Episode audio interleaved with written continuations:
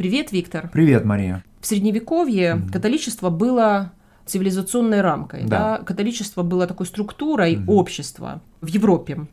И без него, без истории католичества невозможно рассмотреть средневековую историю. Но интересно, что само католичество было очень неравномерно. В нем тоже были структуры, которые mm-hmm. появились, ну, может быть, даже уже в начале его существования, mm-hmm. но, скажем, в XIII веке таких структур появилось больше. Mm-hmm. Я имею в виду ордена. Ордена были разные. Ну, вот, например, когда они только появились, там, Бенедиктинский орден, mm-hmm. да, самый первый. Это орден с какой целью? Ну, это орден монахов, живущих в общинах, уединенных, отделенных, отдаленных от мира, да. То есть они работают и молятся. Да, да, безусловно. Вот. И это самый старинный, если угодно, католический орден, э, католический монашеский орден. А были э, ордена другого типа. Например, были такие военные монашеские ордена, возникшие во время крестовых походов и состоявшие в основном из рыцарей, да, которые вот принимали обед защиты гроба Господня или отвоевания гроба Господня, да, или вообще распространения и защиты христианства. Да, да. и фактически эти ордена состояли из монахов-рыцарей, монахов-воинов, угу. да? да. Тевтонский орден, ну да, например. А были ордена нищенствующие, и это францисканский и доминиканский. Вот давай сегодня о них поговорим. Да, в значительной степени я бы сказал, что это наиболее значимые ордена вот в истории, по крайней мере, средневековой католической церкви. Да, давай поговорим о них. Ну вот смотри, они возникли примерно в 13 веке, да. так? Связано это было во многом, вот если посмотреть, ну а чего вдруг именно в 13 веке? Угу. Дело в том, что в 13 веке, можно сказать, папство вышло на пик своей политической славы. Ну да. Конфликт многовековой mm с императором Священной Римской империи подходит к концу, и, в общем, преобладание папства достаточно очевидно. Становится понятно, что папство mm победило, и вот эта победа mm сопровождалась в том числе тем, что церковь, в общем, она за это время обогатилась. Угу.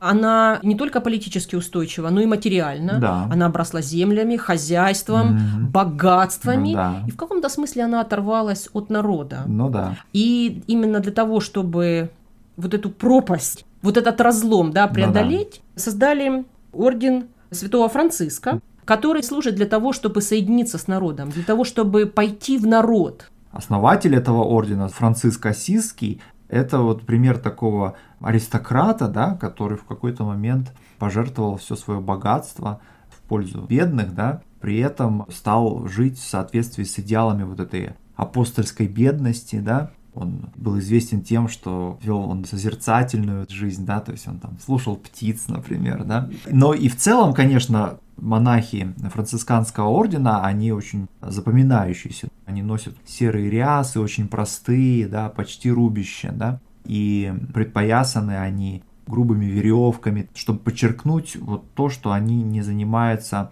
накоплением богатства, да, что они нищие, как и, в общем, заповедовал быть Христос. По крайней мере, не стяжать богатство, да, да то есть да, не накапливать да, богатство. Да. То есть вот эти серые одежды, mm-hmm. очень простые, грубые, да, и эти веревки mm-hmm. вместо подпоясанные грубыми веревками, mm-hmm. и они путешествуют. Они не, не удаляются при этом от мира, не составляют замкнутые общины, как в случае с бенедиктинцами они постоянно среди людей. Они в контакте, да, да с народом, да, с простыми да, людьми, да. и в этом их функция заключается, да. в том, чтобы быть мостом таким угу. между простыми людьми и церковью, да. да. А доминиканский орден, если мы посмотрим, это тоже нищенствующий орден, но функция его, задача немножко другая. Да, э, здесь надо вспомнить о том, что этот период, начало 13 века, это время, когда папство борется с ересями, да, Конечно, вот э, на пике своего влияния папы начинают проводить, насаждать догматическую форму да, христианского учения, а, конечно же, эта линия наталкивается на сопротивление. Да? Это сопротивление и принимает форму вот тех самых ересей, которые мы наблюдаем. То есть, ну, прежде всего, альбигойская ересь, то есть папа пытается сделать церковь единообразной, mm-hmm. да, а учитывая то, что католичество разлилось на такой большой площади, да, mm-hmm. то разнообразие было культурное неизбежно. И можно спорить о том, были это ереси или это был вариант христианства, mm-hmm. но именно в этот момент, да, в момент политического могущества, папы разворачивают борьбу с этими да. ересями. И Доминиканский орден был утвержден именно как орден для борьбы с ересями. И вот mm-hmm. общее у него с францисканским орденом то, что это тоже нищенствующий орден. Да. Но главная функция доминиканцев – это инквизиция. Mm-hmm. То есть это люди, которые ведут следствие, mm-hmm. они разбирают ереси, разбирают отступления от догмы. Mm-hmm. И поэтому, конечно, они очень сильны в теологии, в mm-hmm. рассуждениях, в полемике.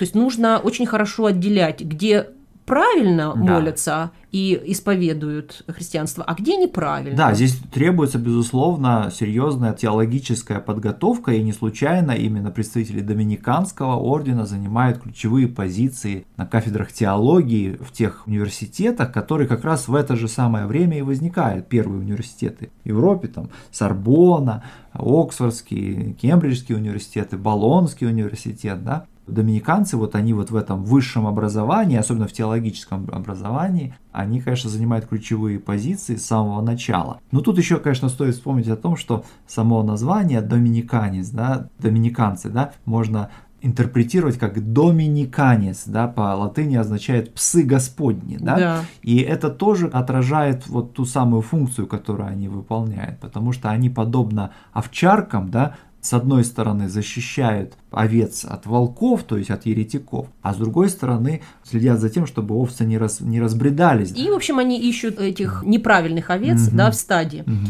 И учитывая то, что овцы обычно разбредаются, mm да, без пастуха, ну, да. то возникает образ таких непутевых христиан, которые нуждаются в руководстве. mm Это пассивная позиция простого народа, да, mm а доминиканцы, они очень проактивные, они mm как овчарки. Ну да, и эти два ордена, они, помимо всего прочего, дали два основных направления средневековой мысли, да, философии центральным спором в средневековой философии был спор между реалистами и номиналистами. Хорошо, давай теперь тогда по очереди.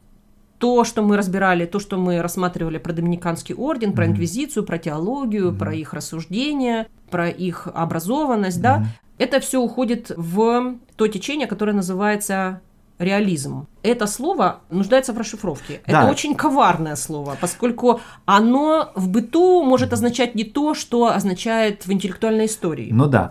Сейчас с реализмом ассоциируется прагматичность, да, а здесь речь идет о чем-то совсем другом. Речь идет о том, что реалисты утверждали, что реально существуют общие понятия. Все, вот здесь стоп. Это mm-hmm. очень важно понять. Что значит существуют общие понятия? Ну вот, например, вот есть общее понятие дерева, да? Вот есть конкретные деревья, да? Вот мы можем видеть как какое-то конкретное дерево, можем его потрогать, можем его срубить, но это конкретное дерево. А есть понятие дерева, да?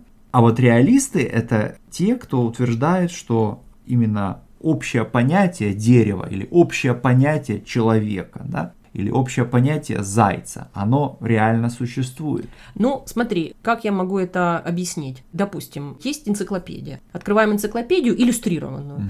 и там нарисовано дерево, как пример, угу. что дерево это такое растение, у которого есть ствол, ветки, там листья и так далее. Корни. Корни, да. И мы видим это нарисованное дерево, но, скорее всего, на Земле мы не найдем дерево, которое изображено именно в этой энциклопедии. Ну да. Потому что там изображено какой-то средний, усредненный вариант да. дерева, который будет похож на все остальные деревья, но ни одного дерева настоящего такого не будет. Угу. То же самое с зайцем. Мы берем какой-нибудь учебник по зоологии, угу. где будет нарисован угу. заяц, угу. и описано, что у него есть уши, угу. что у него есть шерсть, вот такой хвостик. Угу но это заяц как идея, как да, общее понятие. Совершенно верно. И надо сказать, что именно представители Доминиканского ордена являются, мы находим их в числе наиболее известных реалистов, ну, пожалуй, самым известным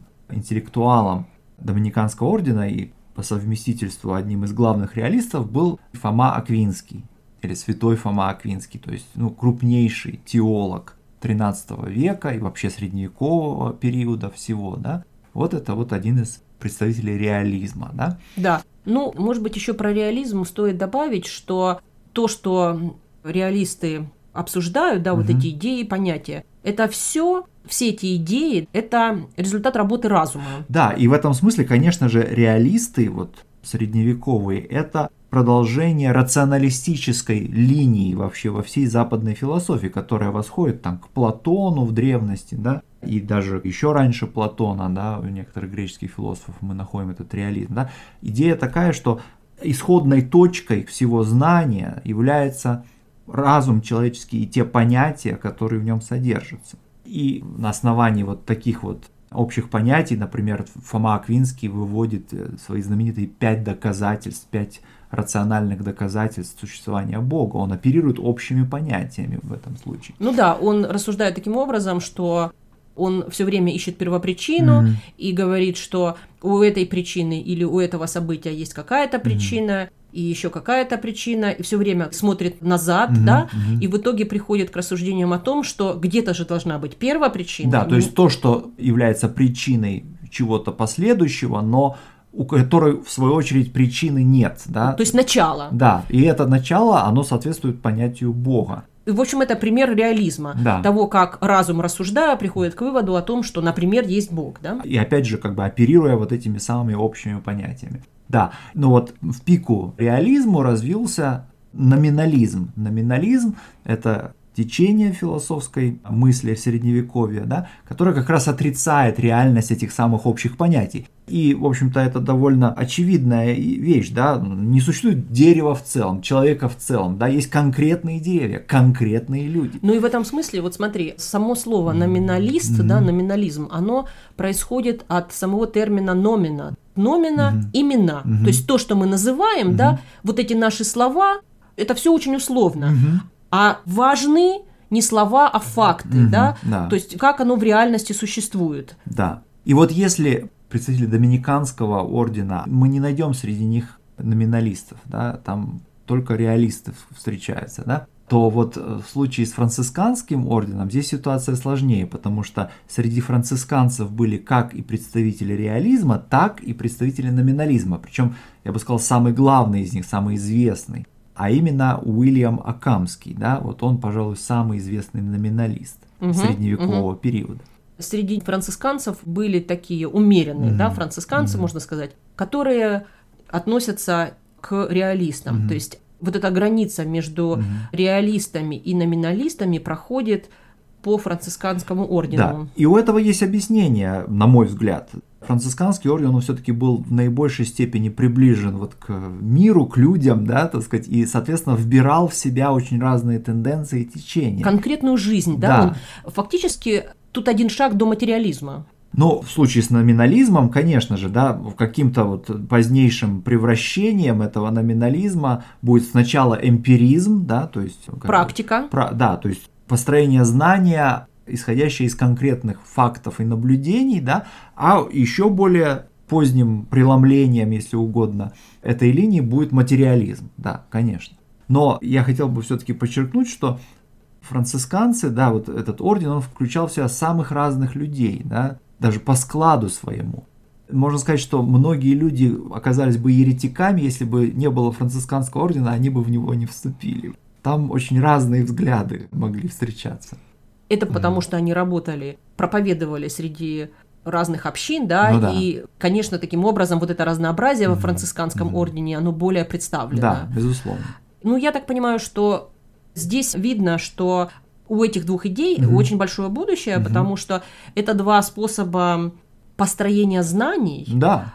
Скажем, эмпирицизм, он даст ростки науки, да, угу. но при этом наука не может обходиться без логических абстрактных рассуждений, угу. и одной из абстрактных наук угу пожалуй, наиболее абстрактной, это является математика, да? Ну да, но можно сказать, что если, например, современная физика выросла из эмпиризма, да, который в свою очередь является отголоском средневекового номинализма, то, конечно же, математика выросла из рационализма и, и, соответственно, из реализма средневекового. Ну, по крайней мере, она использует именно этот способ да. построения новых знаний. Да. Ну, пока. Пока.